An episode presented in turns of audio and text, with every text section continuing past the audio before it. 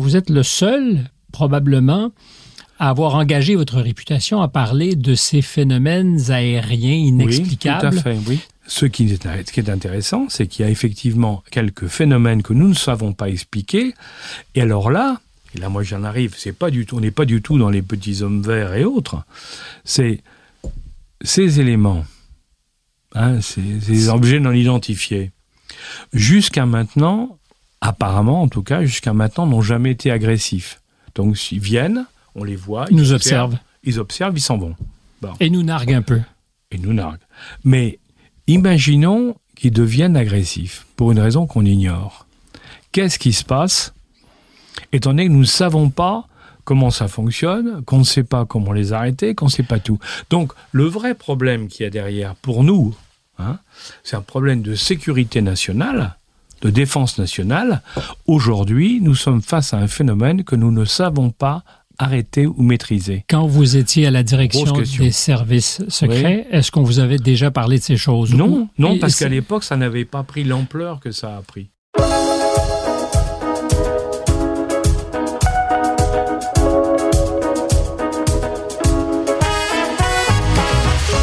Bonjour à tous, bienvenue à un nouvel épisode de Contact, encore une fois cette semaine de nos studios de Paris. Alors, je vous présente notre invité et ça sera une émission, euh, je vous le promets, passionnante car nous allons investir les services de renseignement avec un ancien patron de la DGSE, la Direction générale mmh. de la sécurité extérieure, Alain Juillet. Vous avez pour l'essentiel, cependant, de votre carrière travaillé dans la grande entreprise. Mmh. Alors, vous connaissez la liste puisqu'à chaque fois qu'on vous reçoit, vous l'entendez à nouveau. C'est votre passé qui vient vous hanter. Euh, Ricard, Suchard, Tobler, directeur général de l'Union laitière normande. Vous avez mmh. travaillé aussi pour Marks and Spencer. Absolument. Et puis, à la surprise générale, vous êtes nommé en 2002 à la tête de cette DGSE avec mandat sa réorganisation un peu dans la foulée, je pense, des attentats du 11 septembre mmh. aux États-Unis qui avait évidemment inquiété. Pendant plusieurs années ensuite, vous serez haut responsable chargé de l'intelligence économique auprès de trois premiers ministres. Vous avez aussi été grand maître de la Grande Loge de l'Alliance maçonnique française mmh. que vous avez participé à créer, je pense, en 2012. Mmh. On peut vous voir et vous entendre sur Open Box TV, c'est votre chaîne YouTube, après avoir de votre côté renoncé à votre émission qui était, elle, présentée sur RT, Absolument. Euh, Russia Absolument. Today. Ouais. Alain Juillet, comment allez-vous? Très bien. Merci d'être là. Ravi d'être avec vous. C'est un plaisir partagé. Peut-être commençons là. Euh, mmh. Russia Today, parce que cette participation à un média qui est maintenant interdit, c'est d'ailleurs le cas en Oui. France, euh, ils n'ont plus le droit d'être Mhm. vus et entendus. Absolument. Euh, cette participation, pour certains qui vous cherchent des poux, euh, ben, elle est incriminante d'une certaine façon. Elle serait la preuve peut-être que vous êtes inféodé à des intérêts étrangers. Euh, alors voici Oui. euh, la preuve déposée. Euh, Qu'avez-vous à dire pour votre défense?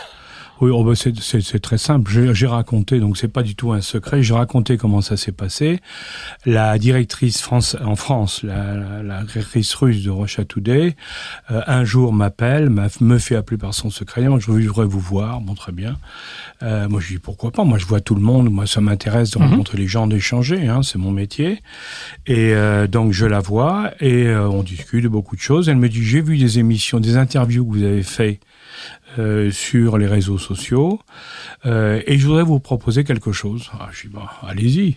Et que vous voulez me proposer Elle me dit ben voilà une émission de euh, c'était 15 minutes hein, de 15 minutes tous les tous les mois. C'était ça au départ, c'était tous les mois.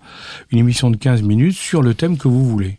Mais est-ce qu'il y a un paradoxe pour un ancien patron Alors, des services secrets alors- alors voilà. à être embauché parce qu'il était perçu par certains comme un outil de propagande au Ah, service mais de Moscou? Alors moi, c'est ça qui m'a, au début, la première chose que je lui ai répondu quand elle m'a dit ça, je lui ai dit, vous n'y pensez pas, parce que vous vous rendez compte quand même que vous parlez à l'ancien directeur du renseignement de la DGSE, et que je ne me vois pas en train de faire une des émissions pour une, pour une, une chaîne russe. Elle m'a dit, écoutez bien ce que je vais vous dire. Alors elle m'a dit, voilà, je vous propose, moi, 15 minutes sur, vous choisissez le thème, vous êtes tout seul, Mettre à bord. mettre mettre à bord. Vous pouvez inviter qui vous voulez. Vous dites ce que vous voulez, il n'y aura pas de censure, aucune censure, et sur les thèmes que vous voulez. Et là, je, là, je me suis dit, c'est trop beau pour être vrai. Parce que sur la télévision française, vous pouvez pas faire ça. Parce qu'il y a de la censure. Bah, il y a une, une, forme de censure. On vous dit, attendez, le, le, journaliste vous coupe en disant, non, non, allez, ça, c'est pas intéressant, on va parler d'autre chose. On vous empêche de parler. Ou euh, vous, voulez, vous voulez aborder un thème, on va vous dire, non, pas ce thème-là, il vaudrait mieux prendre celui-là. Il y a toujours des pressions, si vous voulez. Hein Est-ce que c'est une forme de censure, selon vous, que c'est pression? Ou de contrôle du discours, peut-être. C'est un contrôle du discours. En réalité, c'est un contrôle du discours parce que on doit être dans la ligne du parti, comme on dit, hein, dans, sur la formule. Hein. C'est-à-dire que euh, beaucoup de chaînes aujourd'hui, beaucoup de beaucoup de journaux, mais beaucoup de chaînes en particulier de télévision, elles ont un axe et il faut être dans l'axe. Alors, je vous interromps encore une fois, mais à une époque, euh, quand on associait Moscou à une ligne de parti, on pouvait oui. facilement comprendre. Euh, oui. C'était la ligne du parti, Parti Absolument. communiste. Aujourd'hui, la ligne du parti, quand on est en France ou en Occident? Ah bah écoutez, il y a, Ou y a la ligne 2 partie. Bah, moi je dirais qu'il y a deux grandes lignes aujourd'hui. Il y a les journaux, il y a, il y a les, il y a les, les télévisions dites de, dites de gauche qui sont vraiment marquées à gauche. Et si vous n'êtes pas euh, tendance gauche, woke, enfin toute la, la tendance actuelle. Mais elles ne sont pas dites de gauche. Elles ne se présentent pas comme ça ah non, dans le monde. Pas comme ça, mais dans la réalité, dans la réalité, ce que nous on dirait, ça c'est des, c'est des télévisions de, qui ont, qui véhiculent un message idéologique de gauche. Ah, c'est ça qu'il faut bien voir. Hein il y en a d'autres, il y en a d'autres qui véhiculent un message idéologique qui est celui du pouvoir. Bon, et quand vous sortez de la ligne du pouvoir ou de la ligne, je dirais, euh, idéologique de gauche, alors automatiquement ça déplaît, ça déplaît forcément. Est-ce qu'il y a une ligne idéologique de droite qui serait incarnée dans les médias? Oh ben, il y en a une qui commence avec euh, avec CNews, CNews mmh. et maintenant Europe 1. Ce sont, il y a effectivement une évolution. Indiscutablement, il y a aujourd'hui est en train de se créer une, une, une, ligne de droite. Mais quand vous regardez justement les critiques de tous les autres, cette ligne de droite, c'est une, c'est un monstre absolu. C'est Satan, si vous voulez, pour tous les autres. Peut-être infréquentables. Bah oui, ils sont infréquentables parce que ils ont pris, les autres ont pris l'habitude d'être tout seuls. Jusqu'à même. Euh faire silence sur notre écoute. C'est-à-dire que des gens diront non, non, non, j'ai jamais écouté. Je ah ne... oui, oui, non, mais il y a, il y a, si vous voulez, c'est un refus, un déni, un refus absolu. On ne veut pas, on ne veut pas évoquer ça. Et donc moi, quand, quand j'étais avec RT, quand vous posez la question, quand, quand euh, la, cette jeune femme m'a dit, écoutez, moi je vous propose quelque chose que personne ne pouvait vous proposer, elle me l'a dit, hein, elle m'a dit, eh, regardez bien, écoutez-moi bien, euh, euh, moi il n'y aura pas de censure, vous choisissez vos thèmes et tout. Je lui dis c'est pas possible. Elle m'a dit ben essayez. Et là j'étais piégé. Et ça a fonctionné pendant Parce que, deux eh ben, ans. Ça a fonctionné pratiquement pendant deux ans. Et je sais aujourd'hui, je sais aujourd'hui que elle s'est fait même engueuler, il n'y a pas d'autre terme, par l'ambassade russe à Paris. Ça, je suis après par d'autres, parce que dans certains de mes, de mes, de mes, de mes thèmes que j'avais évoqués, ben, j'avais dit des choses que les Russes n'aimaient pas du tout. Mais peut-être soupçonnait-elle que vous ne pensiez pas comme tout le monde, pour vous avoir lu, vous avoir oui. entendu. Or, aujourd'hui, c'est peut-être un thème porteur pour notre conversation. J'ai l'impression, sinon la certitude, comme je le dis souvent, qu'on est facilement en dehors des clous euh, de ce qui est le droit chemin de la pensée et que toute personne qui s'égare sera vite étiquetée. Ah oui, non, mais le. le y compris un ancien patron ah des oui, services non, de ça, renseignement. Ça, ça, ça, joue pas. Et si qui vous voulez. a servi trois premiers oui, ministres. Exactement. Moi, moi, si vous voulez, bon, je crois que ma carrière, quand on regarde, quand on connaît ma carrière, aussi bien ma carrière militaire que dans le renseignement, que dans les affaires d'ailleurs, tout le monde sait que je suis, je suis profondément français et je le resterai. Et puis j'aime mon pays. Patriote. Ah oui, je suis patriote, je ne le cache pas, je l'avoue, je l'affirme. Je suis depuis tout petit, j'ai été formé comme ça par mes parents, mes grands-parents, et, voilà, et je ne changerai pas, c'est trop tard maintenant, c'est trop tard. Donc, oui, j'ai une certaine, comme disait le général de Gaulle, j'ai une certaine idée de la France, et que je défends, et je vois pas pourquoi et de quel droit certains, au nom d'idéologies variées, pourraient m'interdire de dire ce que je pense. Alors aujourd'hui, je crois, je... je crois à la vérité. Je crois, je crois au débat aussi. Hein. Je suis pas du tout. Moi, Parce que vous n'avez pas le monopole de la vérité. Mais exactement, j'ai pas le monopole de la vérité. Il y a des interprétations. C'est pas un homme du renseignement qui, on peut dire, qu'il n'y a qu'une vérité.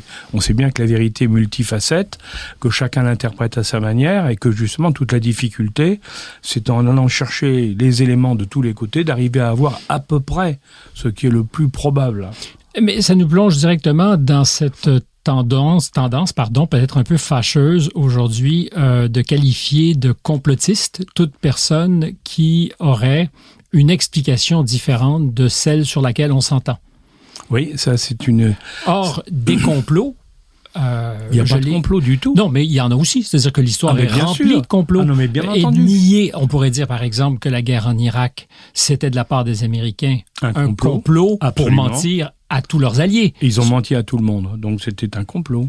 De ce côté-là, oui. Comment se fait-il qu'il est toujours plus facile de les voir ou les reconnaître à distance que d'admettre que quand on est dans le, le brûlant de l'actualité, non pas qu'il y ait un complot, mais qu'il puisse y avoir une explication alternative? Euh, parce que je crois que les gens, je pense qu'on est dans un monde aujourd'hui, euh, enfin du moins, en tout cas en France, mais il n'y a pas qu'en France, hein, euh, on est dans un monde dans lequel il y a une pensée, je dirais, majoritaire, mainstream comme on dit. Hein. comme on le dit d'ailleurs des médias aujourd'hui, ou de certains de certains médias. Il y a, il y a une donc il y a une une tendance et cette tendance, elle est érigée en dogme. C'est une religion, c'est un, un dogme. C'est-à-dire que ils ont forcément raison puisque c'est la tendance majoritaire. Vous savez, c'est, euh, je me souviens, il y a très longtemps, hein, c'était en 80 quand le président Mitterrand a été élu, et euh, Monsieur, Léniel, qui était à l'époque à l'Assemblée, un député très important du Parti socialiste, avait dit aux gaullistes qui avaient été battus, hein, lors d'une élection, leur avait dit vous, vous avez juridiquement tort parce que vous êtes politiquement minoritaire. Ce qui est, quand on y réfléchit, monstrueux. évidemment. C'est monstrueux. Parce que Parce qu'on peut avoir politiquement raison, même si on est battu. Même si vous êtes minoritaire. Un, un, petit, un, petit tout seul peut avoir raison contre tous. Les philosophes sont là pour nous le montrer tous les jours. Hein Et tous les objecteurs de conscience aussi. mais, non, mais bien sûr, mais non, mais dans quantité de domaines. Dans quantité de domaines, vous avez des gens qui, donnent, qui disent des choses qui sont vraies, Hein, et, il faut les écouter. On peut être d'accord ou pas d'accord. Mais ce qui est invraisemblable, c'est qu'on refuse de les écouter. Il est difficile aujourd'hui de nommer le réel compte tenu de tout ce que nous avons d'outils pour euh, ah oui, bah, bah écoutez, écrire l'histoire. Bien sûr, mais il y a, aujourd'hui, c'est fascinant. Moi, l'histoire de l'Ukraine est quelque chose, pour moi, est un, est un phénomène absolument fascinant. En dehors de tout ce qu'on peut considérer sur les responsabilités des uns et des autres, de tout ce que vous voudrez. Pas, mais, mais sur le fond, c'est quand même incroyable qu'on ne peut pas, dans un pays comme la France, dire qu'il faut arrêter cette guerre. Alors que sont envoyés. Alors qu'on on sait qu'il y a à peu près 400 000 morts hein, de deux côtés, ou 200 000 entre entre 200 et 400 000 Mais c'est tabou, hein, on ne veut pas trop en parler. On on veut pas en parler. Alors que c'était euh, c'est effrayant. Bon, il y a des morts tous les jours en quantité, hein, et personne ne dit rien. On n'a pas le droit de dire qu'il faudrait négocier pour faire la paix. Que si on négocie pour faire la paix, ben, il faut que chacun des deux retrouve, trouve, trouve un intérêt. Eh ben, pas du tout. Il y a, il y a les jusqu'au boutistes qui sont, qui sont prêts à aller jusqu'au bout en définitive, dans quelque chose dans lequel ils ne font pas partie, parce que c'est loin, parce que c'est facile de faire faire la guerre aux autres. Hein. Mais c'est les autres qui meurent, c'est pas procuration. Ben oui, mais oui, mais c'est affreux. Si vous voulez faire Avoir des, guerre, des, convictions pour les autres. Faire la guerre jusqu'au dernier Ukrainien, moi, ça me gêne, intellectuellement et moralement. Parce que moi qui suis un soldat d'origine, un militaire, moi pour moi, ben, si on fait la guerre, on la fait. On dit pas euh, la guerre, ah ben non, ils vont la faire et puis il faut qu'ils continuent à la faire jusqu'au dernier. Et de quel droit j'ai le droit de dire qu'ils doivent se faire tuer hein, pour des idées que je, que je défends, mais qui sont pas forcément les bonnes? C'est énorme. Alors justement, sur cette question, souvent fâcheuse de l'Ukraine, on a tenté de vous disqualifier, oui, absolument. de dire que vous n'étiez pas compétent, que vous n'aviez ni les compétences diplomatiques ou géostratégiques, et que cet argument d'autorité, j'ai été patron des services de renseignement, ne vous qualifiait pas pour avoir une opinion, parce que vous dites quelque chose qui n'est pas audible. Par exemple, qu'il y a une responsabilité à l'Ouest pour ce qui s'est passé. Oui, bien sûr. Mais d'abord, Personnellement, hein, dans toute ma, dans toute ma, je n'ai jamais fait référence à ma fonction dans les services de renseignement. Jamais. D'autres dans pour aucune interview, dans aucun truc. Je n'ai jamais fait référence, je me suis jamais servi de ça parce que parce qu'en plus je considère que c'est une époque de ma vie, mais il y en a d'autres. hein. Euh, donc, si vous voulez, mais il y en a d'autres qui utilisent, qui disent ah oui, mais comment il dit ça. Mais attendez, mais qu'est-ce que vous en savez hein, Vous qui n'avez jamais été dans les services de renseignement, qui savez pas ce que j'ai fait ou ce que j'ai pas fait, comment vous pouvez faire des commentaires là-dessus? Alors après, il y a sur les faits. Sur les faits, là, c'est l'analyse et l'interprétation qu'on peut faire. Moi, j'admets, comme j'ai dit tout à l'heure, les analyses et interprétations des uns ou des autres. Mais j'aimerais aussi qu'on puisse écouter les miennes parce que je pense que j'amène un certain nombre de choses. Pourquoi? Parce que quand je, regarde, j'ai peut-être un œil plus exercé que beaucoup d'autres à repérer des choses et à dire, hé, là, vous êtes en train de vous faire manipuler. Là, il y a une fake news. Nous sommes manipulés? Bien sûr. Bien entendu. Et c'est normal. La Donc, guerre du voilà. renseignement aujourd'hui est une guerre sur justement ce potentiel de manipulation C'est un- un davantage. des éléments, oui, bien sûr, c'est un des éléments du problème. On a dans la, dans la guerre moderne, si vous voulez, vous avez la guerre elle-même, technique, si je peux dire. Vous avez la guerre économique, on l'a vu nous en France avec les sanctions. Hein. C'est, une, c'est la partie économique de la guerre. Et puis il y a la partie influence. Influence, c'est amener tout le monde à dire il faut penser comme ça. On vient de l'évoquer. Mais le deuxième élément, c'est que pour amener les gens à penser comme ça, on leur raconte des histoires. Je ne sais pas si vous avez une opinion là-dessus. Je fais un pas de côté, mais on reviendra sur l'Ukraine parce que c'est important. Vous avez peut-être suivi. Euh, je sais que c'est de plus en plus et de mieux en mieux documenté aux États-Unis. Mhm. Les outils de la guerre psychologique et de la désinformation employés par les grandes agences du Mhm. gouvernement lorsqu'ils livraient des guerres à des adversaires ont été beaucoup retournés contre les citoyens. C'est-à-dire Oui, qu'on sait maintenant que le département d'État et d'autres agences, par exemple, à la faveur de la COVID, ont choisi d'utiliser ces outils pour convaincre les gens Mhm. du bien fondé d'un certain nombre de politiques. Alors on peut s'entendre peut-être et dire, parfait, ces politiques étaient les bonnes, d'autres diront le contraire, Mhm. mais ce qu'on sait de façon à peu près certaine, c'est qu'aujourd'hui, les populations locales peuvent être la cible Bien des sûr. militaires et des agences de renseignement Mais bien sûr. qui, anciennement, euh, faisaient la guerre à leurs adversaires et non pas à leur population. Ah, mais parce que. Est-ce que je pose on- mal ou bien le problème? Non, non, non, non, non, vous le posez bien. Mais le, la question, si vous voulez, c'est que aujourd'hui, souvent les États, en tout cas États que vous, soit les États-Unis d'un côté, que ce soit la France de l'autre, dans le même cas, on voit bien que le pouvoir en place, quel qu'il soit, hein, le pouvoir veut influencer la population et donc va utiliser des moyens techniques qui vont lui permettre d'influencer la population. Ça, c'est indiscutable. Alors qu'avant, c'était des choses qui étaient réservées effectivement dans le cadre militaire, aux opérations militaires pour les pays étrangers. Pour déstabiliser l'ennemi. Oui, mais, mais, on a, mais on a vu aussi. Mais oui, mais regardez, je vais vous donner un exemple. Il y a la première, je crois que c'est la première fois où ça a été si flagrant en Europe. Aujourd'hui, maintenant, on le voit aussi, hein, mais ça a été l'histoire des Balkans. Regardez l'histoire de la guerre contre la Serbie. Quand Jimmy Hoshi, qui était le porte-parole de la de, de l'OTAN, tous les soirs faisait une conférence de presse. Et qu'est-ce qu'il nous racontait? Il nous racontait des mensonges éhontés sur la Serbie pour justifier les bombardements. 55 jours de bombardement de l'OTAN sur un pays en disant ce pays sont des salopards, sont des affreux, sont tout ça. Ce qui n'exclut pas qu'au total, il y en a eu quelques-uns aussi. Mais attendez, mais je dis pas le contraire. Mais à la fin, quand la guerre s'est terminée, quand tout s'est terminé, on s'est aperçu que quantité de choses qui avaient été racontées étaient fausses. Pas tout, bien sûr, parce que dans l'influence, vous pouvez vous ne mentez pas à 100%, ça ne marcherait pas sinon. Il Si je vous raconte faut mentir juste suffisamment, assez. Exactement. Si je, je peux pas vous raconter, je peux pas vous raconter, par exemple. regardez aujourd'hui à Paris, euh, il fait très chaud. Bon, si je vous dis, euh, c'est épouvantable. La canicule a tué 20 000 personnes aujourd'hui. Bon, vous allez quand même trouver que le chiffre est énorme. Mais si je vous dis aujourd'hui, à cause des 40 degrés, 42 degrés qu'il a fait, hein, euh, ben, eh bien, il y a eu tant de, tant de gens qui sont morts parce qu'ils ont eu soif et autres, vous allez commencer à le croire. Parce que je me base sur des faits réels, la température et le fait que les gens âgés ont besoin de boire plus. Y, y compris aussi, si on était cynique, le fait que tous les jours des gens meurent et qu'on ne sait pas combien. exact, exactement. et il suffirait simplement de et dire voilà, ce qu'est la manipuler. moyenne. Et on va manipuler. C'est ça, si vous voulez. Ça m'a, ça m'a beaucoup frappé, moi, quand. Euh, Mais est-ce qu'il faut se méfier de nos gouvernements, Alain Juillet, vous qui avez servi ces mêmes gouvernements? Non, je, je pense qu'il faut se méfier de certaines personnes dans les gouvernements. Il y a, il y a des gens euh, qui sont des gens qui manipulent l'information pour le, pour, le, pour le compte du pouvoir euh, ou pour des intérêts variés d'ailleurs, hein, et qu'il faut être très attentif. Justement, le, le, problème aujourd'hui, le vrai problème que nous avons dans l'information, c'est de décoder un peu tout ce qui se passe pour essayer de, séparer le bon grain de l'ivraie, hein, le vrai du faux.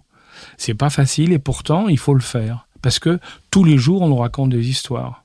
Tous les jours bah, regardez. Vous croyez ce que vous lisez, vous, dans vos journaux regardez, regardez, regardez Monsieur Zelensky. J'ai beaucoup de, je trouve que c'est un vrai chef de guerre, hein, Zelensky, hein, indiscutablement. Je vous ai vu d'ailleurs dire que là où il a bluffé tout le monde, y compris ses alliés, c'est quand il a fait le choix de ne pas décamper, Exactement. alors que les Russes étaient aux portes de Kiev. et, que tous les alliés lui disaient l'hélicoptère vous attend pour vous sortir. Hein.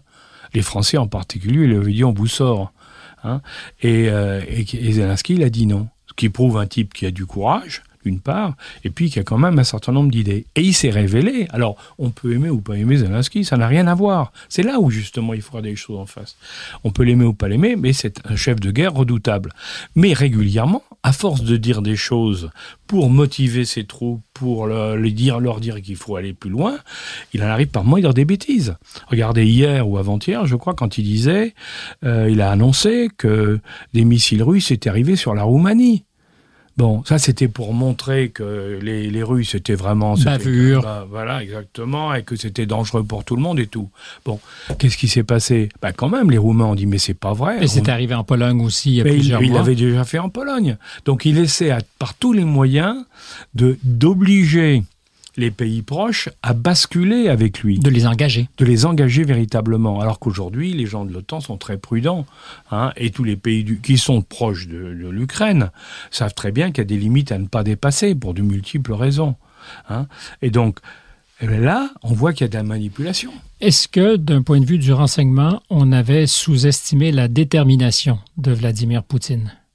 Les Américains semblaient, eux, par la, ben, par l'information satellitaire, c'est-à-dire qu'ils voyaient à quel point les forces étaient en train de, de, se déployer le long de la frontière, avaient une bonne idée de ce que ça se passait. Ils ont même, je dirais, annoncé clairement avant oui, mais là, je crois, vous savez, moi, je, là, je, il y a deux choses.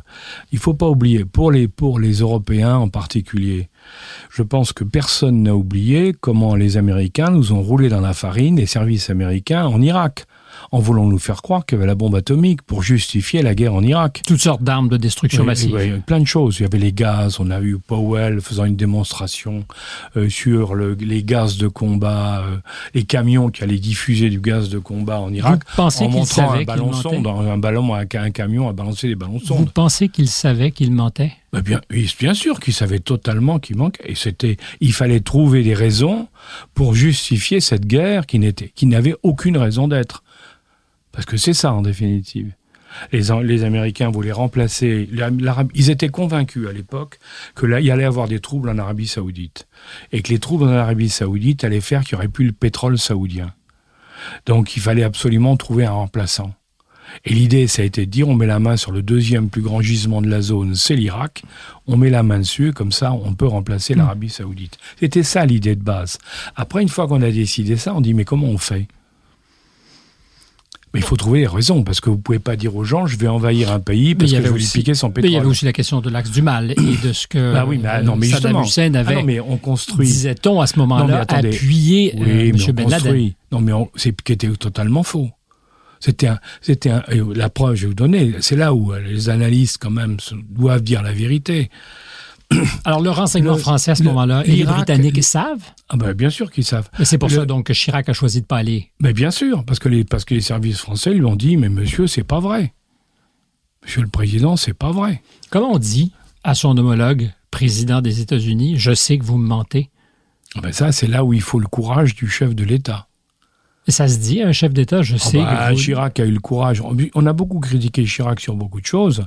Le Premier ministre canadien était avec Chirac là-dessus. mais tout le monde est d'accord. Le Canada ne s'est pas engagé. Mais je sais. Mais c'est quand, Chirac ou le Premier ministre du Canada euh, ont dit aux Américains on n'ira pas, ça a fait un scandale aux États-Unis. Souvenez-vous, le French Ah, bashing, le Canadian bashing, en fait, tout y est passé. C'était Il n'y avait plus de French fries. Ouais, il n'y avait plus de French fries. C'était des Liberty Euh, fries. ah oui, oui, non, mais on a eu droit, à tout. Et ça continue chez certains encore. hein. Mais en réalité, c'est ça qu'il fallait faire. Parce qu'il fallait dire, écoutez, vous dites n'importe quoi. Mais c'était une manipulation, si vous voulez. Peut-on faire confiance à ses alliés? Parce que Alors, ben, quand on avait connu, quand on a connu l'histoire de l'Irak, autant on a connu l'histoire des Balkans avec la Serbie, la même chose. Hein, on dit attendez, euh, quand ils viennent vous dire les, les Russes vont attaquer en Ukraine, on dit prudence. or cette Prudence. fois-là ils ont eu raison. Oui, euh, absolument. Mais ça, ils ont eu raison parce qu'ils avaient de bonnes informations, c'est clair. Hein. Et je pense, moi, homme de renseignement, je pense qu'ils avaient des gens bien placés auprès de Poutine. Ça, c'est clair aussi. Euh, Capable donc dans le cercle des intimes. oui, exactement. Et capable de donner l'information. euh, parce que vous savez, là, une, une petite information, ça vaut de l'or. Hein, et pour longtemps. Surtout quand on est proche du cerveau de celui Ben, qui a le pouvoir de dire oui ou non. Exactement. Mais je pense, mais ceci dit, je continue à dire que nous, les, les Européens, quand ils disaient non, c'est pas pour tout de suite, sur le fond, alors là maintenant on parle plus de ce qui s'est passé, mais sur le fond, c'est eux qui avaient raison. Pour une raison, pour deux raisons simples. La première, c'est que jamais une armée blindée en temps normal n'attaque pendant la période de dégel. Non. Parce que les chars sont bloqués dans les champs, ils sont Mhm, bourbes. mhm. Donc quand vous avez une armée aussi puissante en chars que l'armée russe, vous n'allez pas vous lancer dans la guerre au moment où vous savez que vos chars ne pourront pas aller dans les champs, ils seront obligés de rester sur les routes. Et qu'étant sur les routes, ils se sont tirés comme des lapins. Mais par en février, il y avait encore une petite fenêtre dans la mesure où ils avaient, euh, pour citer ici euh, Oui. une armée allemande, une fenêtre de Blitzkrieg. Oui. Ils pouvaient rapidement peut-être faire le Alors pari. ils ont, non, bah oui, alors vous avez raison. Ce qui est là où on voit que dans, dans ce qu'on saura, pas, on l'a pas, on le sait pas aujourd'hui, hein. mais je suis certain que dans quelques années, quand la guerre sera finie, on saura l'histoire et on verra qu'en réalité, Poutine, il a été trompé. Ou il s'est trompé hein, sur deux points au départ dans cette guerre. Et c'est pour ça qu'elle paraissait invraisemblable. La première, c'est qu'il a pensé que les Ukrainiens allaient tomber comme un château de cartes à la première menace. D'où l'attaque directe Mhm. avec la colonne de chars, les troupes aéroportées et autres, sur Kiev, où là on, fait, on part de Biélorussie, on va sur Russie, hein, la frontière, on va sur Kiev et on pense que ils vont tous partir en courant. Et que c'est fini, on va mettre un gouvernement fantoche, on aura gagné. Et c'est là, et à ce moment-là, si on va dans cet esprit-là, on comprend pourquoi il a attaqué avec 150 000 hommes, ce qui était ridicule par rapport pour contrôler un pareil pour territoire. contrôler un pareil territoire. On comprend aussi pourquoi il y avait tant, ils étaient tous massés dans le nord pour aller sur Kiev. Et on, et on voit aussi, et le, on voit bien que ce qui a, qui a cassé le système, l'opération, hein, ça a été, euh, qui- ça a été que Zelensky qui dit, je pars pas. Mais ce qui est fâcheux dans votre discours et qui semble faire que vous ayez sur votre route rencontré des gens pour dire Mhm. attention, danger, c'est que vous dites cette guerre, les Américains, dans le fond, la voulaient. Et Ah oui, la veulent. absolument. Et là, il la voulait, bien sûr. Et qu'il la veulent. Oui, mais ça, mais si vous voulez, mais ça, c'est pas une nouveauté. En 92, Brzezinski hein, a écrit un livre. Brzezinski, conseiller du président hein, pour les Ancien conseiller du président Carter de Exactement. 76 à 80. Et Euh, fait, après, il est resté conseiller, un conseiller euh, pas directement, mais indirectement, et professeur. en un plus. diplômé de McGill à Montréal, Ah monsieur. oui, oui, non, mais- Son père était consul de la Pologne. Mais, mais j'ai le plus grand respect pour lui. Mais Brzezinski, dans son lit, dans un, dans un de ses livres, en 92-93, a écrit, hein, et c'est écrit, hein, là, n'importe qui peut consulter, c'est pas, c'est pas une histoire. Il a dit, pour faire tomber l'Union soviétique, la Russie, parce que l'Union soviétique n'existait plus, faire tomber la Russie, le coin, c'est l'Ukraine. Donc il faut taper sur l'Ukraine pour rentrer sur la Russie. Il l'a écrit dès 92, et depuis 92, ils ont tous tous les néoconservateurs se sont accrochés à ça. Mais, mais d'autres n'ont pas joué dans ce film. Par exemple, le président Obama, en 2014, estime que c'est une ligne rouge à ne pas franchir, justement. Oui, Euh, justement. que les intérêts vitaux des États-Unis ne sont pas engagés. Le président Trump, qui est idéologiquement à l'opposé, fera le même calcul, même s'il va un peu augmenter les livraisons d'armes. Oui, mais euh, vous avez tout à fait raison. Mais alors, vous me direz que les néoconservateurs, parce que je sais que vous les avez dans la ligne Mhm. de, de tir, les néoconservateurs, Mme Noulin et d'autres, Oui, seraient plus puissants que le pouvoir politique, c'est-à-dire que ça serait une espèce de... Euh, Monsieur Trump dirait c'est le deep state, c'est l'État profond, ce sont des acteurs capables de profondément... Euh, Qu'est-ce qu'on dit Tirer les ficelles? Moi, j'en veux, j'en veux au J'aime beaucoup l'Amérique, contrairement à ce qu'on peut penser. Moi, j'ai fait des études aux États-Unis, j'aime bien l'Amérique. je pense. Oui, euh, Stanford. J'aime beaucoup. J'ai plein d'amis aux États-Unis. Ce qui m'a gêné avec les néoconservateurs américains, c'est d'abord que la plupart d'entre eux, en Amérique, on vient d'où on vient. On, une fois qu'on a juré, on, a, on est rentré dans en Amérique, on est devenu américain. Bon, pas de problème. Mais quand vous regardez Brzezinski, vous regardez Kagan, vous regardez Victoria Nuland, vous regardez l'ancienne ambassadrice euh, qui était aux, euh, Madeleine Albright. Oui. Bon, tous ces gens-là sont des pays dont on parle actuellement. Ce sont des gens qui, depuis 90, 92, veulent, y compris Soros d'ailleurs, veulent une revanche contre la Russie, parce que la Russie c'était l'Union soviétique, l'Union soviétique les a coincés pendant avec c'était une horreur, ça je suis bien le premier à le dire. Pendant très longtemps leurs pays ont été soumis à la, à la, Russie et ils n'ont pas digéré et ils veulent se venger. En réalité, et ce que j'admets pas moi, c'est qu'on veut entraîner l'Amérique et le reste du monde, en tout cas le monde, le monde, occidental, dans un combat qui aurait été un règlement de compte entre des gens qui sont partis de ces pays-là qui ont théorisé la reprise de la, destruction de la Russie. Hein. Et moi, ce que je constate, c'est qu'Obama, lui, l'a très bien compris, a dit non, pas question, c'est trop dangereux.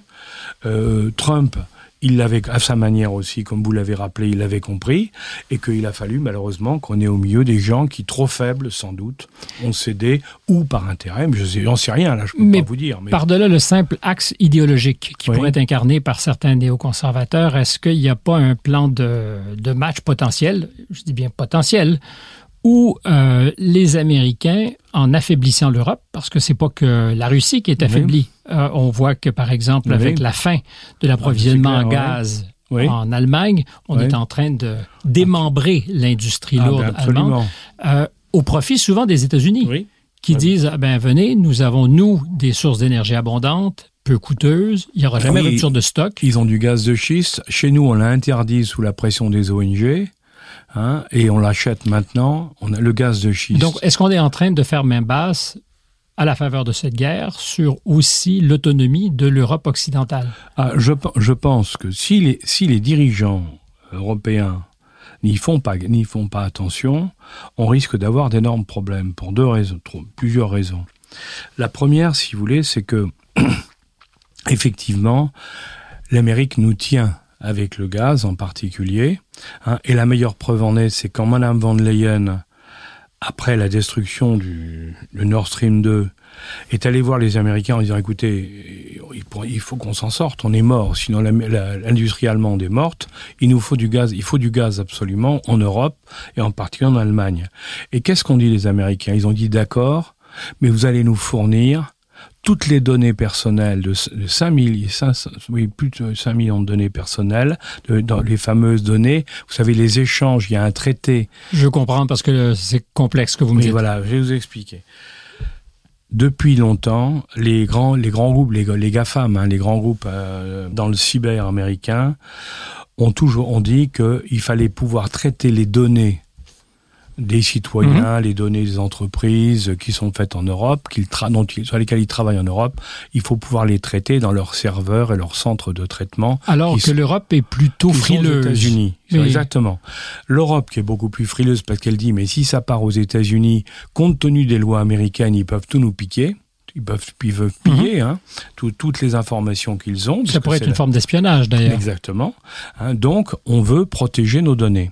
Et donc, on a imaginé un traité, on a fait un traité, on a imaginé un traité hein, pour justement empêcher que les Américains puissent. C'est pas M. Breton, d'ailleurs, aujourd'hui, qui est commissaire européen responsable de ces choses Exactement. Et l'objectif, c'est de ne pas envoyer aux États-Unis les données, mais de les garder en Europe, où au moins on a quand même un certain nombre de sécurités. Et ce qui est étonnant, c'est que quand on a eu besoin du gaz de schiste américain, comme Mme van der Leyen a demandé, les Américains ont exigé pour commencer à livrer du gaz de schiste qu'on transfère les données qu'on avait refusé de donner depuis cinq ans. Alors, je vais faire un parallèle. Vous vous rendez compte? Et ça a été donné sans contrepartie.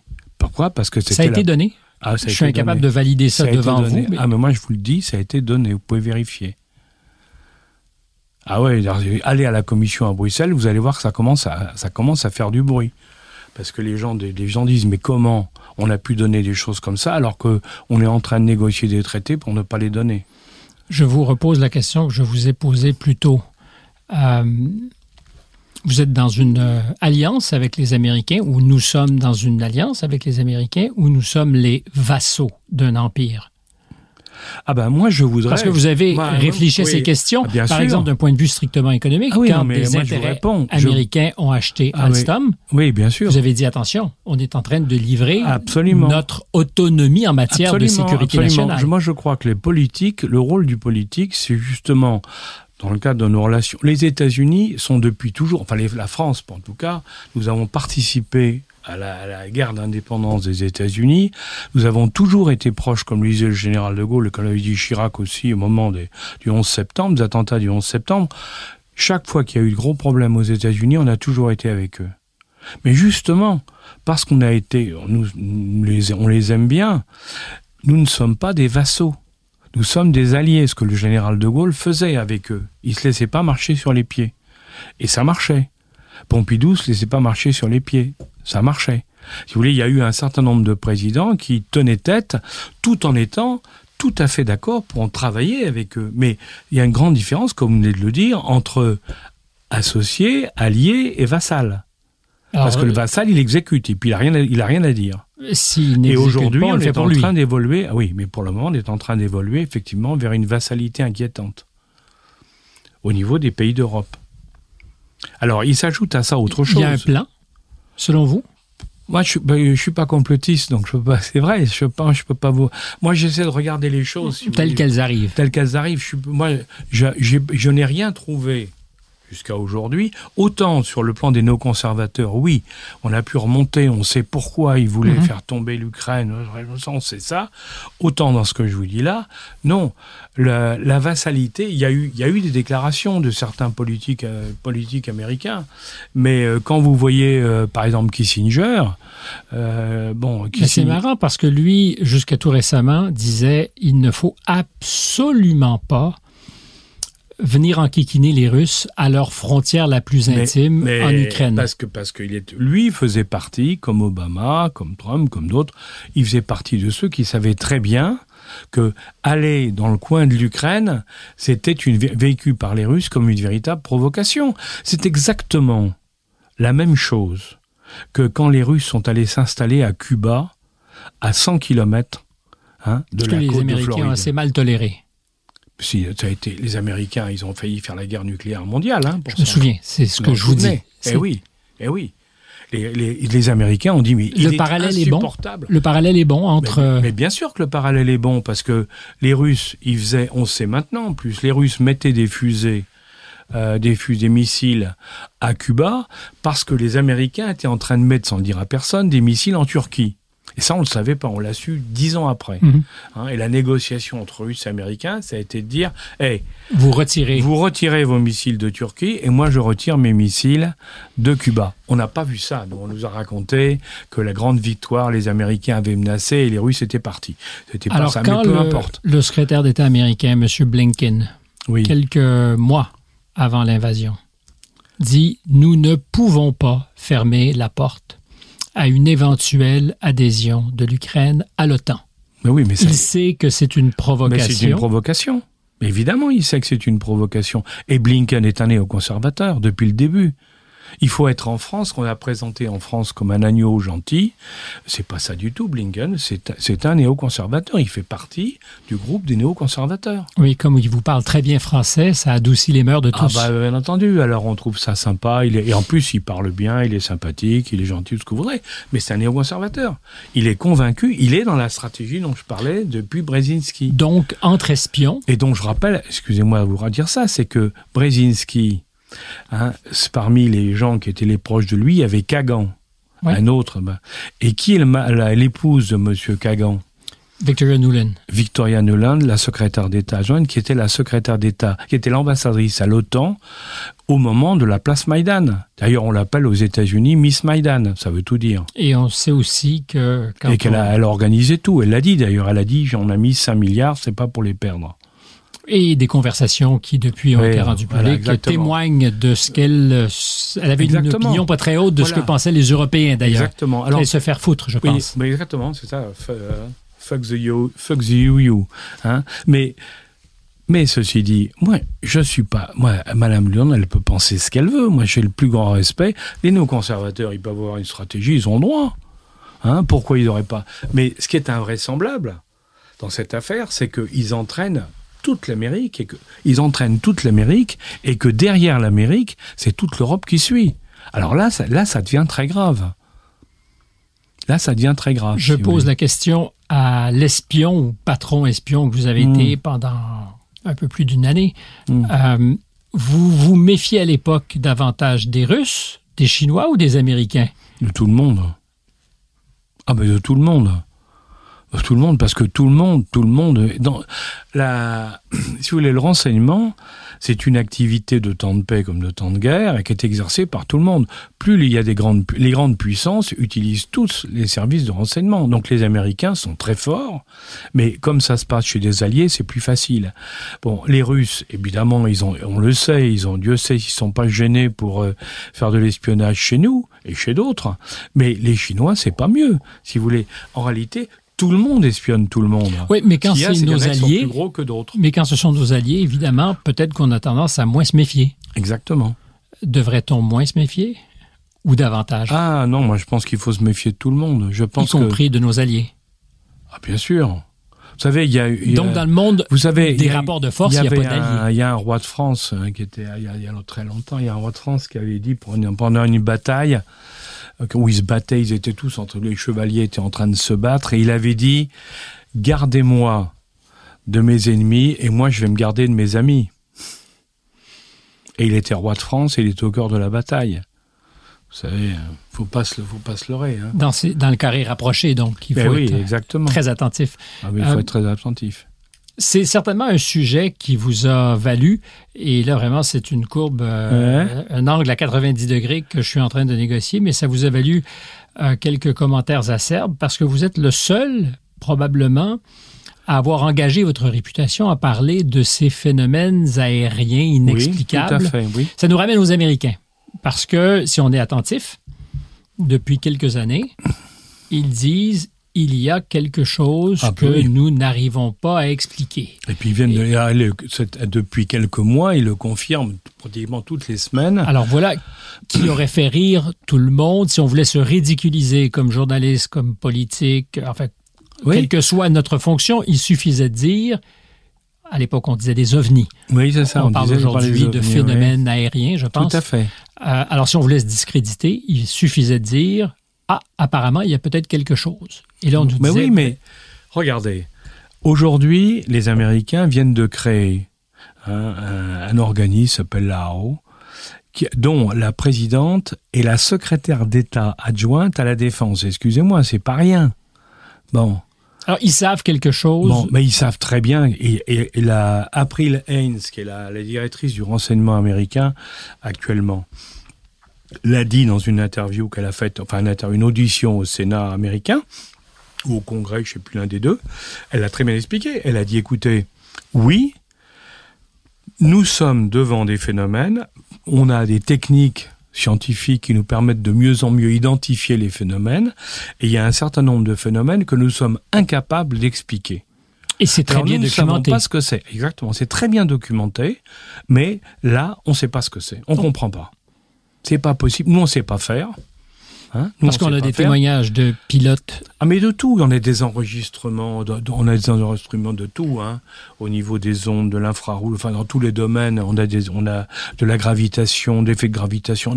On a, aujourd'hui, heureusement, grâce à toutes les techniques dont, dont nous disposons, on arrive à avoir des quantités d'informations. Et même, apparemment, mais encore une fois, il faut toujours se méfier, mais quelqu'un qui aurait témoigné, je pense, au Congrès pour dire, nous avons peut-être même les débris Ah oui, alors ça c'est Gouche, le dernier, le dernier lanceur d'alerte américain. Nous avons peut-être, et là on n'est pas dans Area 51, on est dans quelque chose de beaucoup plus alors, contemporain. c'est très intéressant parce que ce, là, ça, ça, très, pourquoi c'est intéressant C'est que ce lanceur d'alerte a été convoqué au Congrès américain mhm. et il a expliqué ce qu'il savait avec deux autres. Il y avait deux pilotes avec lui.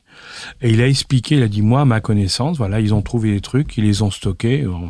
Et le Congrès a été furieux en disant, mais comment ce que vous êtes en train de dire, parce qu'il voilà, il faut, faut voir comment ça réagit. Hein. Ce que vous êtes en train de nous dire, c'est que l'Air Force, l'armée américaine, a développé des programmes de recherche sans en rendre compte aux politiques.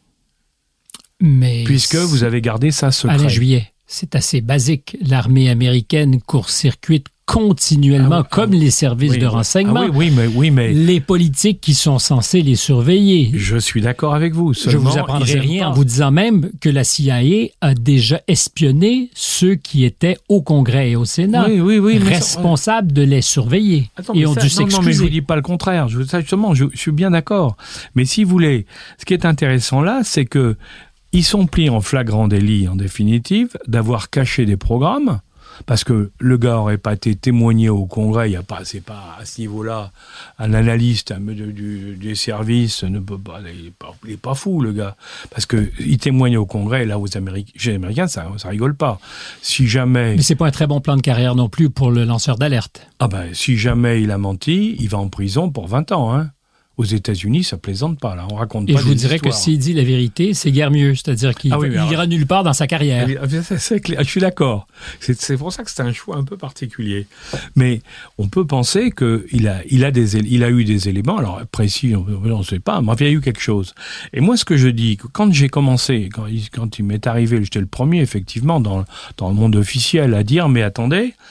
Euh, ce qu'on vous raconte sur les ovnis et autres, bien sûr qu'il y a des rêves, il y a des, il y a des malheureux, il y a ceux qui avaient trop bu, euh, il y a ceux qui ont, qui ont rêvé, il y a ceux qui ont confondu des avions, des hélicoptères, il y a tout, hein, il y a tout. Bon. Mais, ce qui est, ce qui est intéressant, c'est qu'il y a effectivement quelques phénomènes que nous ne savons pas expliquer, et alors là, et là moi j'en arrive, c'est pas du tout, on n'est pas du tout dans les petits hommes verts et autres, c'est ces éléments Hein, ces, objets non identifiés. Jusqu'à maintenant, apparemment en tout cas, jusqu'à maintenant, n'ont jamais été agressifs. Donc ils viennent, on les voit, ils, nous observent, Ils observent, ils s'en vont. Et nous narguent un peu. Et nous narguent. Mais imaginons qu'ils deviennent agressifs, pour une raison qu'on ignore. Qu'est-ce qui se passe? Étant donné que nous ne savons pas comment ça fonctionne, qu'on ne sait pas comment les arrêter, qu'on ne sait pas tout. Donc le vrai problème qu'il y a derrière pour nous, hein, c'est un problème de sécurité nationale, de défense nationale. Aujourd'hui, nous sommes face à un phénomène que nous ne savons pas arrêter ou maîtriser. Quand vous étiez à la direction des services secrets, est-ce qu'on vous avait déjà parlé de ces choses Non, non, parce qu'à l'époque, ça n'avait pas pris l'ampleur que ça a pris. Pourtant, les Français font partie de ceux qui ont étudié assez sérieusement. Il y avait le GEPAN, c'est ça, je pense Oui, il y a le GEPAN, et puis il y avait eu un, à l'IHEDN, à l'Institut des études de défense nationale, il y a un rapport qui a fait beaucoup parler à l'époque, qui s'appelle le rapport Cometa, qui a été fait par des militaires, mais des documenté avec des, ah oui, très documenté, hein. policiers, d'autres qui sont témoins de ah phénomènes. Et c'est probablement le premier rapport de fond qui a été fait par des gens très sérieux et qui arrive à la conclusion en disant attendez, au stade où on en est, on ne peut pas dire que ça n'existe pas. Donc il faut qu'on regarde ce que c'est. On revient toujours à la même chose. Qu'est-ce que c'est? Parce que s'ils veulent nous taper dessus, s'ils veulent nous faire du mal, comment on fait? Vous croyez que c'est une... Parce que tous les scénarios sont sur la table, on ne peut que poser des questions, qu'il y a aujourd'hui dans le monde une puissance étrangère qui ne serait peut-être pas les Américains, à moins que ce soit eux qui nous narguent avec leur mmh. propre technologie, qu'il y a une puissance étrangère capable de ce type de, de phénomène, en fait, cette virtuosité technologique. Alors, pour vous, ça dépasse l'entendement. Euh, alors, je, crois, je dirais malheureusement, parce que moi, je préférerais que ce soit une puissance étrangère, quelle qu'elle soit, qui maîtrise ces technologies, parce que je dirais bon, ben ça va, on reste entre nous en définitive. vous portez, je vous arrête, parce que vous portez la rosette. Oui. Vous êtes commandeur, je pense, de la, Légion d'honneur. oui. Euh, ce qui, euh, dans la hiérarchie, quand même, est substantiel. et vous allez me dire dans quelques instants qu'il, à l'instant, vous alliez me dire ça nous échappe et c'est probablement pas une puissance étrangère. Oui. Or, j'ai l'impression qu'à chaque fois qu'on pose cette hypothèse rationnellement, Oui. sans hystérie, on est disqualifié. Vous êtes taclé et immédiatement Ah on oui, dit oui, mais, mais, j'ai- mais si vous voulez, je vous dis, j'ai l'habitude, parce que comme on, l'évoquait tout à l'heure pour d'autres choses, chaque fois que vous dites quelque chose qui paraît sensé sur le plan du raisonnement, en partant de, de fait, hein, euh, il y a toujours des gens qui vous tombent dessus en disant il est fou, il est malade, c'est un complotiste, ça, attends, bon, tout y passe. Hein, bon, tout à l'heure on parlait, moi quand j'ai quand j'ai parlé de la guerre en Ukraine, euh, en disant, euh, bon, en regardant tout ce qui se, on, vient de l'évoquer, tout ce qui se passait, tout ça, comment peut-il dire des choses pareilles? J'y m'attendais. reprenez l'histoire de l'histoire de l'Ukraine, regardez les cartes en regardez les cartes en, deux- en 1918 et vous allez comprendre ce que c'est que la véritable Ukraine et ainsi de suite. Bon, là, Là, il n'y a cette pas de affaire- carte parce qu'on est vraiment dans un territoire très flou. mais, bien sûr, mais justement, hein, dans cette affaire-là, il est évident que nous devons essayer de comprendre les uns et les autres, de comprendre. Si c'était un pays étranger, depuis le temps que ça traîne, que s'il y a des trucs, on le saurait. On le saurait. On saurait qu'il y a quelque chose. On ne saurait pas exactement quoi, on le saurait. Et je dirais que la, la preuve à rebours, si vous voulez, de tout ça, c'est justement ce fameux lanceur d'alerte américain qui dit il y a des morceaux qui ont été récupérés. Bon. Mais ça, Or, évidemment, on ne le sait pas. Oui, alors On doit exactement. se fier alors à lui, sa parole. lui, lui a donné plein d'informations. Et le, le Congrès a dit j'exige une enquête. alors, hein. mais je Le Congrès a exigé une enquête hein, quand même. hein. Mais je me méfie de ce que nous ne pouvons pas démontrer, mais je m'intéresse à ce qui est démontré, c'est-à-dire ce qu'on a pu voir sur des écrans Oui, radars, absolument. les images très claires d'objets qui vont à des vitesses vertigineuses, qui font des choses que la physique moderne n'est pas capable d'expliquer, et les témoignages de pilotes Absolument. qui sont des hommes et des femmes archi compétents Absolument. et qui longtemps se sont tus parce qu'ils avaient peur Mais oui, il voulait pas être d'être ridicule. tournés en ridicule. Et dans l'affaire du Nimitz, qui est la plus, le plus célèbre, on voit les... Le truc des tic-tac, les, les tic-tac, c'est ce qu'on appelle les tic-tac là-bas aux États-Unis. Hein, quand euh, là, on a fait décoller les deux pilotes du Nimitz pour aller au contact des engins et qui les ont filmés. Donc il y a tout, il y a toute cette partie filmée, mesure et tout. Bon, on a eu trois, cinq ans après. Six ans après, bon, on a eu, enfin, on a eu dans un studio de télévision les deux pilotes. C'est une femme pilote, un commandant, qui est une sacrée pilote, hein, qui est un- une référence dans la, dans la, dans la, la Navy américaine, hein, et un officier instructeur qui était lui aussi commandant. Donc, si vous voulez, deux, deux officiers supérieurs, c'est pas des gamins ou des gamines, c'est des gens extrêmement. Or, qu'est-ce qu'ils ont dit? Ils ont dit on a vu un truc absolument incroyable. Et, il y a des traces radars qui ont été vues, Ouais. enregistrées sur les bateaux Ah oui, avec qui ils travaillaient en coordination. Selon vous, si vous aviez à faire une hypothèse, qu'est-ce que les Américains nous disent en choisissant de distiller l'information? Parce qu'il y a certainement Oui. Une manière Oui, nous d'apprivoisement, c'est-à-dire Oui, qu'on oui, nous... moi, je, je pense, je- on est, on est nombreux, on s'est posé la question, hein, beaucoup se sont posé la question, mais pourquoi les Américains, depuis quelques années, commencent, à travers différents moyens, de lâcher des informations là-dessus? Parce que dans une première incarnation, l'armée de l'air américaine a fait justement le contraire. Absolument, ils disaient rien. Non seulement elle dit rien, mais a peut-être même fait en sorte Oui. de mêler les cartes. Ah oui, c'est sûr. Mais les Américains, ils ont fait, ils ont fait le mort, si on peut dire. Hein. Les Français, il y avait le GEPAN qui étudiait tous les cas.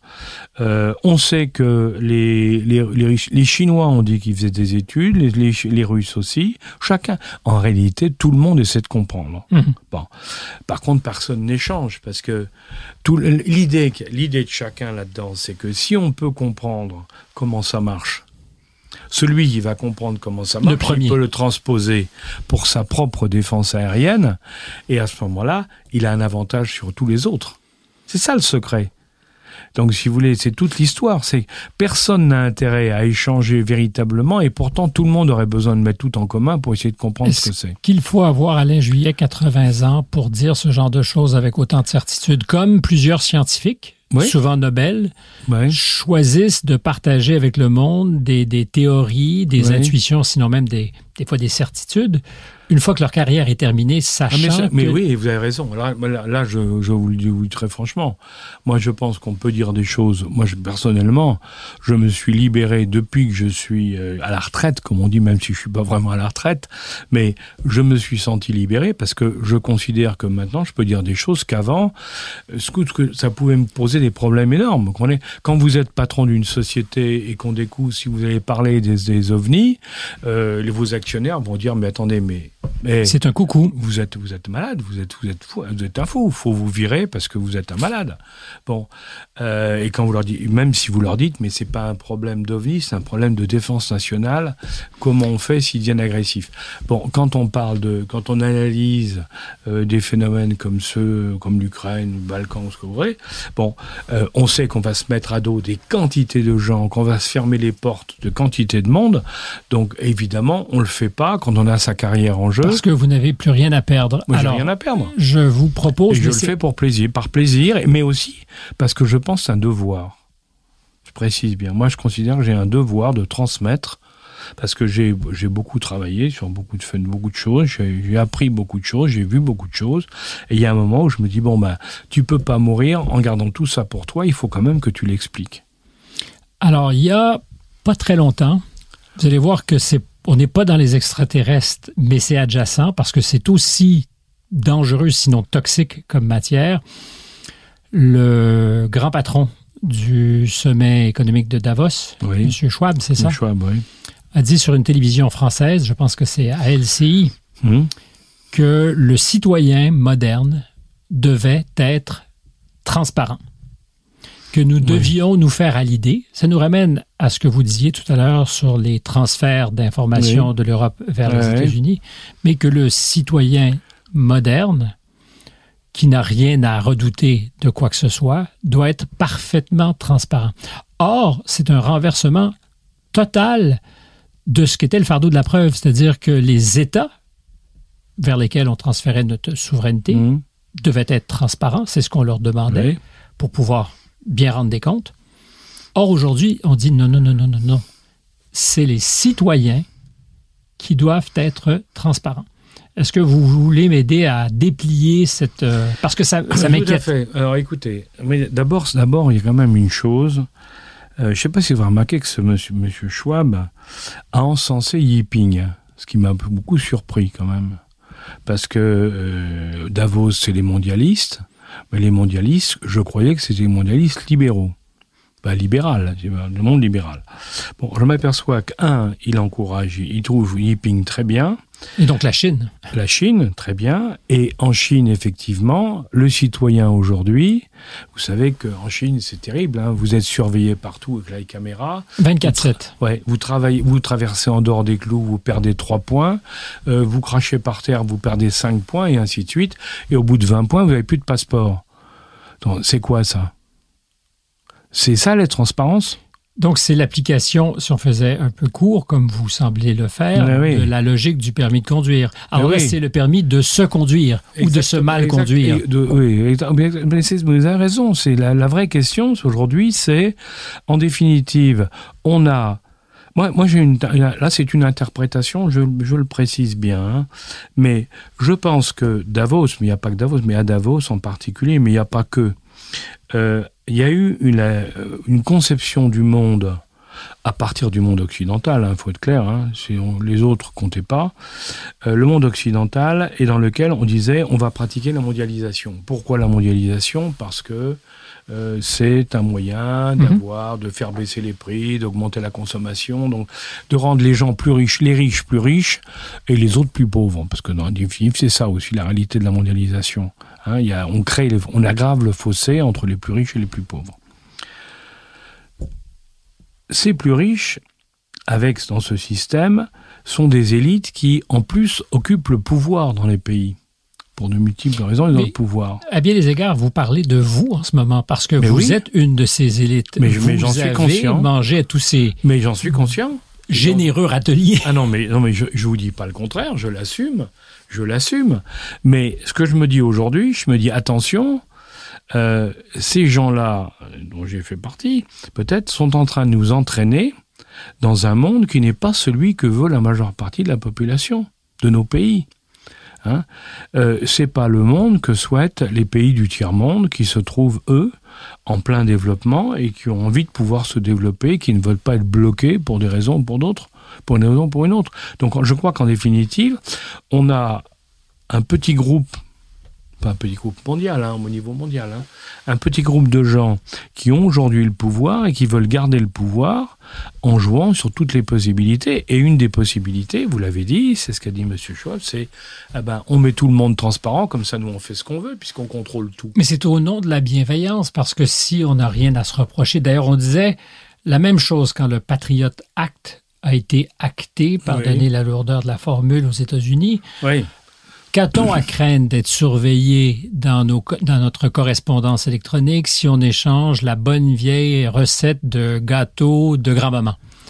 Euh, parce que c'est ce qu'on disait, si ben vous n'avez rien à vous reprocher, que vous soyez espionné, écouté, ne porte pas à conséquence. Mais il y a, tout, mais il y a toujours des choses chez vous qu'on peut, il y a toujours des choses chez vous qu'on peut exploiter. Mais je le sais. Des si failles. Je mais si je vous pose la question, c'est que ça me démange un peu. Mais, bien entendu. Il y a toujours des failles. Tout individu, quel qu'il soit, a des failles. Mais on est souverain. On devrait, dans notre vie privée. Ben, euh, ben, regardez la vie privée. Moi, je vous propose quelque chose. Parce qu'on parle toujours de transparence. Hein. 48 heures avec son mari ou sa femme. Ben, vous l'avez entendu. Ben, je vous ai entendu dire. Essayez. ou avec vos amis. Passez un week-end avec vos amis ou avec votre épouse ou votre copine, hein, votre ami, hein, vous passez 48 heures en vous disant du matin au soir, on va se dire face à face tout ce qui nous passe par la tête. Eh ben moi, je vous garantis qu'au bout de 48 heures, ou vous êtes entretués, ou vous êtes séparés. C'est pas possible. La transparence totale n'est pas possible. Parce que l'individu, il a besoin d'avoir son coin secret. Il a besoin d'avoir quelque chose qu'il garde en lui, qui est sa caractéristique propre, son jardin secret. Et vous pouvez pas, euh, vous, pouvez pas imaginer des gens totalement transparents. En plus, ils seraient inodores, incolores et sans saveur. Vous avez ça commencé... devient, ça devient, et c'est exactement pareil, ça devient des drones. C'est des drones. Hein Alors encore que les drones, on commence à se dire, et peut-être que si on les remet trop d'intelligence artificielle, ils pourraient devenir plus intelligents que nous et nous taper dessus. Bon, ça c'est autre chose. Oui, c'est pas un drone d'avenir. Oui, c'est pas un euh, drone d'avenir. Euh, je reviens sur ce que vous avez dit, dit en commençant, et on pourra peut-être terminer là-dessus. Euh, on est très vulnérable à ce que pense la majorité. C'est-à-dire qu'on se rallie facilement. C'est vrai que les foules ne sont pas toujours très, très futées, mais on va se rallier au discours dominant. C'est ce que vous dites. Oui, c'est ça.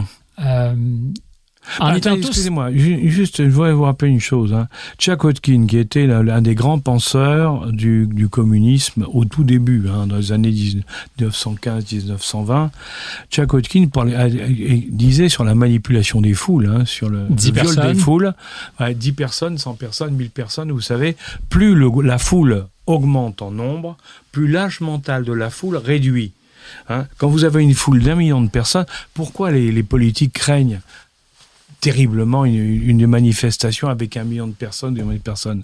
C'est qu'on ne les arrête plus. Parce qu'ils ont la mentalité d'un gosse de 5 ans. C'est-à-dire qu'on les arrête plus. Ils sont partis, on les arrête plus. Et elle peut être hystérique, cette foule. Ah ben, elle peut partir. Là où l'individu ne le serait pas. Ah ben absolument. L'individu, il serait tout à fait normal, mais dans une foule de 2 millions, ils sont capables de faire n'importe quoi. Donc, en vertu... Y compris de se faire massacrer. En vertu de ce que vous me disiez sur cette pression qui s'exerce sur ceux qui ont envie de penser autrement. Oui. Quand il y a un discours dominant très fort. À partir du jour où on nous demande d'être transparent, hmm. est-ce que c'est pas le meilleur gage de conformité aussi? Mais bien sûr. Mais quand vous êtes, quand tout le monde est transparent, quand tout le monde est tout le monde est pareil. Donc vous pouvez vous contrôler, vous le contrôleur, vous pouvez tout surveiller et vous verrez. Et s'il y en a un qui fait un pas de côté, ben vous pouvez tout de suite intervenir puisque vous savez tout. Donc vous tenez, vous tenez totalement. Je vous dis, on transforme les gens en zombies. Hein, on transforme les gens en zombies et à partir de ce moment-là, eh ben évidemment, il y a un petit groupe d'élite qui vont. Qui, si vous voulez, c'est la Grèce pour ceux qui aiment l'histoire. C'est l'histoire des Grecs avec les esclaves. Hein il y avait quelques Grecs et puis il y avait des quantités d'esclaves. Alors l'esclave, ben, il compte pas. Hein. Et la démocratie était l'affaire des quelques ceux qui, entre eux, s'entendaient sur les règles. Exactement. Mais la démocratie était dans un pur, un petit groupe. Mais c'est ça aussi. Pour les seuls initiés. Mais oui, exactement. Et c'est pour ça d'ailleurs qu'aujourd'hui on a un problème. La, la démocratie qui a été inventée par les Grecs mais avec les limites qu'on vient d'expliquer, bon, a été reprise après par des pays comme la France et d'autres, hein, bien sûr.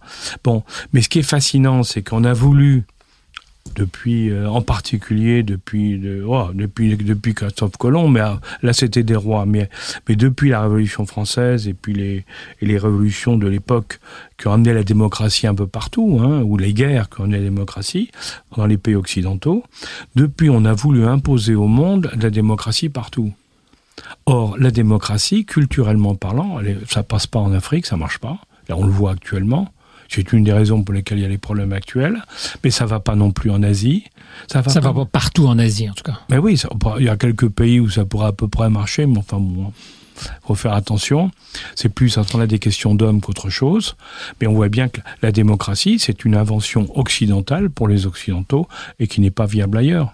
Mais est-ce qu'elle est seulement viable chez nous à partir du moment Alors le problème c'est ça. À partir du moment où on l'a dévoyé ah ben, et qu'on se retrouve, je citerai probablement de façon abusive Michel Foucault. Euh, oui, mais Foucault, il avait surveiller et punir. oui. Euh, on est dans cette société du surveiller et punir.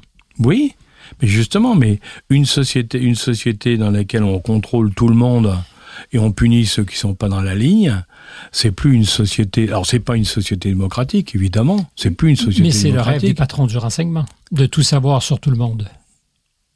Ah, mais ça c'est autre chose, parce qu'il y a un but. Il y a un but. Quand vous êtes patron du renseignement, quand vous êtes chargé du renseignement, vous voulez savoir ce qui se passe pour pouvoir anticiper qui pourrait arriver et défendre votre pays par rapport aux menaces hmm. multiples qui peuvent y avoir. Donc, si Mais se peut-il que justement les, les grandes agences du renseignement aient aujourd'hui une vision différente de ce que sont leurs mandats? Pour être tout à fait honnête, il y a des, en lisant les déclarations de certains dirigeants des services de renseignement en Europe, aux États-Unis ou, dans d'autres pays du monde. Hein. M. Brennan a menti éhontément quand on lui a demandé si ces services écoutait les conversations de simples ah, citoyens lambda. Ah, oui, mais attendez, mais vous avez Pompeo qui a dit notre métier, c'est de mentir. On nous a appris à mentir, à tromper tout le monde, hein, à ne jamais dire la vérité, à ne jamais dire la vérité aux uns ou aux autres. Enfin, c'est effrayant. Quoi. Pompeo, patron de la CIA, qui a dit après, mais qui a raconté après, qui a dit mais nous, attendez, on fait tout ce qui est interdit hein, dans le but de vous piéger. Bon. Euh. Est-ce qu'on doit terminer sur une note aussi pessimiste? Vous qui êtes lucide et qui avez beaucoup vécu, qu'est-ce qu'on peut se dire qui pourrait peut-être nous donner le sourire? Bah, moi, je, moi, je continue. Je suis un éternel optimiste, hein, heureusement d'ailleurs, parce qu'avec tout ce que j'ai vu et tout ce que je vois. Mais je suis un éternel optimiste. Je, je pense que il y a, y a plusieurs problèmes qu'on a, qu'on a, on a oublié, si vous voulez, qu'on ne maîtrise plus, et pourtant on pourrait les maîtriser le il, faut, il faut que le politique retrouve son rôle. Le drame du politique actuel, c'est que trop souvent, il marche au sondage, c'est-à-dire qu'on regarde, et pour mieux la contrôler, comme là on revient à ce qu'on vient de dire, on regarde la population, on la mesure par des sondages et des contrôles tous les jours ou presque, et en fonction de ça, on fait des décisions politiques. En définitive, tous les jours ou presque, on prend des décisions qui n'ont aucun sens dans la durée parce que ça change tous les jours, mais on a l'impression de faire hmm. avancer le, faire avancer le schmilblick comme disait Coluche. Bon. Dans la réalité. Vous citez Coluche, mais vous avez des lettres à l'injuillet. Ah, mais j'essaye, j'essaie d'en avoir et surtout de regarder ceux qui ont, qui ont pu avoir l'œil un peu critique. Et un peu, un peu Parce qu'il l'avait. Il l'avait, il avait l'œil critique. C'est un, très intéressant. Allez, j'y vais. Il est mort d'un accident ou il est mort euh, Non, je pense qu'il est mort d'un accident parce que c'était, il adorait la moto, il adorait se faire plusieurs. Non, mais je dis justement alors, si vous voulez, le politique, c'est pas ça. Le politique, quand on regarde et on regarde les grands politiques, Hein Quand euh, je dirais, si je prends les Américains, tout à l'heure on parle des Américains, on les Washington. Hein, quand même oui, mais Washington est un grand politique euh, dans un monde qui n'est pas celui d'aujourd'hui. Ah, Est-ce que Washington aujourd'hui aurait été Washington? J'en sais strictement rien. Mais ah ben non, moi non plus, je sais pas. Mais quand vous prenez, je vais prendre chez nous, moi j'avais De Gaulle, j'avais Pompidou, vous en avez d'autres, mais vous avez des gens qui étaient, qui avaient une vision à moyen et long terme. Je voulais, Kennedy, moi, je, je suis toujours Kennedy, moi. Quand Kennedy, quand il a, quand il a été élu après Eisenhower, quand il a été élu, euh, l'Amérique était en perdition à l'époque, il faut s'en souvenir. Oui, ils visent la les Lune. Russes, ils avaient envoyé Laika dans les, il y avait les, les petites chaînes dans l'espace. Enfin, ils envoyaient déjà, ils préparaient le lancement de Gagarine. Les Américains, ils avaient envoyé un pamplemousse qui s'appelait Vanguard, qui avait explosé à 150 km. Donc, l'Amérique était en perdition par rapport aux Russes sur le plan spatial, et l'Amérique était désespérée. Bon, qu'est-ce qui s'est passé? Kennedy est arrivé, il a eu ce coup de génie, parce qu'il n'y a pas d'autre terme. A objectif dit, bon, Lune. Hein, objectif Lune, exactement. Il a dit, écoutez, d'accord, on n'est pas bon actuellement, c'est une catastrophe, on est dominé, mais dans dix ans, c'est nous qui serons sur la Lune. Et dix ans après, en prenant des risques incroyables, parce que alors là, moi je, moi je suis d'un pays dans lequel le président Chirac a imposé le principe de précaution et qui nous a fait un tort énorme et qui continue à nous faire du tort. Parce que c'est à évidence. On ne peut pas progresser toujours on, avec, on le, principe avec de le principe euh, le principe précaution. de précaution, c'est la mort, c'est la mort du progrès, évidemment. Hein Mais n'empêche que lui, il, enfin, Kennedy, il a lancé un truc où pendant dix ans, toute l'Amérique s'est mobilisée et ils y sont arrivés en prenant des risques terribles. Les types jouaient leur pause, mais incroyable, mais, mais ils sont arrivés. C'est ça, il faut, il faut lancer les gens avec des objectifs pour créer l'espérance. Donc, Et le ce drame, que vous c'est dites, qu'on c'est ne qu'on crée plus l'espérance. on doit créer l'espérance. Mais bien sûr. On parle, alors avant, dans le, dans le passé, on vous disait la foi, la foi. Mais la foi, c'est quoi en définitive C'est une espérance. Alors la foi, c'est une espérance en un au-delà. Mais dans votre vie, il faut une espérance. Et c'est ça. Et le rôle du politique, c'est de créer l'espérance. Or, on ne crée pas l'espérance en disant demain matin, vous allez manger des tartes à la crème. Non. Ou après-demain, vous allez pouvoir faire du vélo. Non. Pour ceux qui déjà ont les moyens de se payer des tartes à la crème, parce qu'il y en a pour qui c'est plus Oui. difficile, je dirais, c'est- c'est un vrai problème Oui. ça aussi. Ben, j'ai l'impression qu'on va atterrir ici, euh, à bord d'un objet volant non identifié, qui est notre entretien. Euh, J'aurais voulu parler euh, de la maçonnerie avec vous. Je ne sais pas jusqu'à quel point il est possible de parler de ces choses, mais c'est Oh, intriguant. Il n'y a pas de secret. hein. Ah non, il n'y a, jamais de secret. Euh, mais ça sera pour une prochaine conversation peut-être. Je suis très curieux de ces choses. Alain Juillet, je ne sais pas si vous avez pris plaisir à l'exercice, mais moi beaucoup. Ah, moi aussi. Merci. Moi aussi, je vous remercie parce que je trouve que c'était très intéressant. On sortait un petit peu de- de- des questions banales pour, pour aller un peu plus loin, pour aller pousser plus loin. Et Voilà je pense que c'est ça qui est intéressant. Euh, Voltaire disait euh, Ecfam, écrasons l'infâme. Euh, Disons-nous, euh, fuyons le banal. Oui. Fuyons le banal. joli, bah, vous avez raison. Ça sera notre mot d'ordre. Fuyons le banal. Alain Et je le prends pour moi également. Merci. Merci. Et je rappelle que notre émission est en ondes grâce au bon service de Marianne Grenon qui travaille à la recherche, Jeanne Croteau à la réalisation, Adrien Beccaria qui s'occupe ici de l'enregistrement, Stéphane Bureau au microphone. Surtout, si vous pouvez le faire, abonnez-vous à notre site car ça fait une très grosse différence dans nos résultats. Ça permet de nous bien distinguer dans ce monde où il y a beaucoup de compétition. Donc abonnez-vous à notre site. À très bientôt.